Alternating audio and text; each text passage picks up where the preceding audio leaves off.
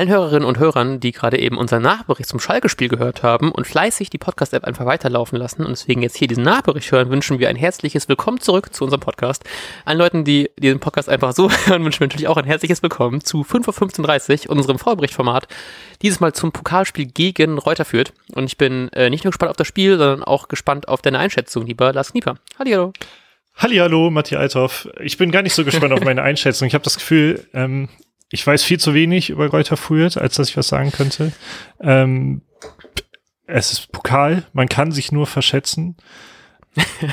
Aber eigentlich ist Pokal auch immer recht Werder-freundlich, muss man, oder sobald Werder weiter als die erste Runde kommt, halbwegs Werder-freundlich. ähm, ja.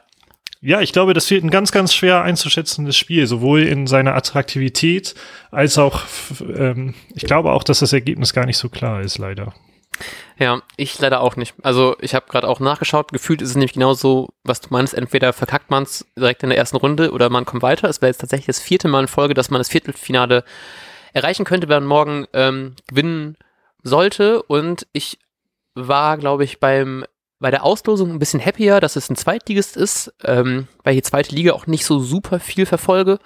Ähm, habe jetzt leider sehen müssen, dass Reuter Fürth auf einem sehr stabilen ähm, vierten Platz ist und auch nur ein Punkt vom zweiten Platz entfernt und auch nur ein Tor schlechter ist ähm, als Bochum, die gerade auf Platz zwei sind. Also die könnten easy auf Platz zwei springen. Deswegen wird es auf jeden Fall, wie es jetzt zumindest scheint, ein spannendes Aufstiegsduell und deswegen würde ich ganz gerne dem einen fiesen Vorgeschmack äh, den Fürtern geben, was die erste Liga angeht und die ähm, direkt platt machen, aber ich habe auch das Gefühl, es wird tatsächlich extrem schwer, so dass man hat gegen Schalke besonders in der ersten Halbzeit jetzt nicht wirklich eine Ganzleistung abgeliefert. Ähm, ich habe die Hoffnung, dass man es irgendwie gelernt hat, dass man unterklassige Gegner im Pokal nicht mehr unterschätzt nach ähm, diversen Niederlagen in den ersten Runden. Ähm, deswegen habe ich tatsächlich Hoffnung, dass es nicht komplett Grütze wird und dass wir nicht uns so zu einem Sieg zittern müssen. Aber weiß nicht, ich habe das Gefühl, Sondern Pokalabende hat man noch so ein bisschen. Minuten verlieren. ja, es kann so einfach sein. hat man auch einen freien Kopf, um sich äh, noch zu nach Europa zu schießen. Kleine Ansprüche. Ähm, ja, aber gerade weil man, wie gesagt, gegen Schalke ähm, nicht so gut gespielt hat, fand ich es deswegen extrem schwer. Ich komme einfach direkt dazu, die Aufstellung fürs Spiel zu machen, weil ja recht früh schon hin und her gewechselt worden ist. Deswegen kann man bei so Positionen auch nicht so gut argumentieren mit äh, lassen die äh, mit zu viel Belastung vom Spiel davor. Ähm, deswegen frage ich dich, wie glaubst du, geht Kofeld äh, das Spiel gegen Fürth an? Ja, ich habe, ich wollte vorhin schon die Aufnahme nochmal stoppen, als wir gerade angefangen haben, weil ich einfach super unsicher bin. Ähm, ich auch komplett. Diese Ausstellung. ähm, ich könnte so vieles verstehen, es wäre vieles nachvollziehbar. Ich habe mich jetzt dazu entschieden, dass Kofeld ähm, diesen drei jungen Spielern, die zu, nach 45 Minuten ausgewechselt worden sind, also Schmid, Agu und Bom, allen einfach wieder eine Chance gibt, damit sie, äh, weil ich finde es so ein bisschen Kuhfeld-like, einfach erstmal an mhm. den Spielern festzuhalten. Gleichzeitig kann ich mir vorstellen bei Augustinsson, dass man da einfach nochmal ja, ein bisschen Sicherheit bei ihm reinbringen will und also auf Sicherheit gehen will. Ähm, und dann mit Agu, Friedel, Velkovic, Theo, also eine Viererkette äh, auch Velkovic, weil Toprak ja so ein bisschen angeschlagen ist, da will man nie was riskieren. Mhm. Äh, dann Eggestein, normal Dauerbrenner, Bomb und äh, Möwald. Und vorne dann Schmied und Sargent und äh, Rashica spielt mal von Anfang an. Oh, das finde ich auch gar nicht schlecht. Ähm, ich fand es auch aus den genannten Gründen sehr schwer, weil ich fände es auch krass jetzt zu sagen, man lässt jetzt all die drei, die jetzt nicht so überzeugt hatten, ähm, in der ersten Halbzeit vom Schalke-Spiel raus.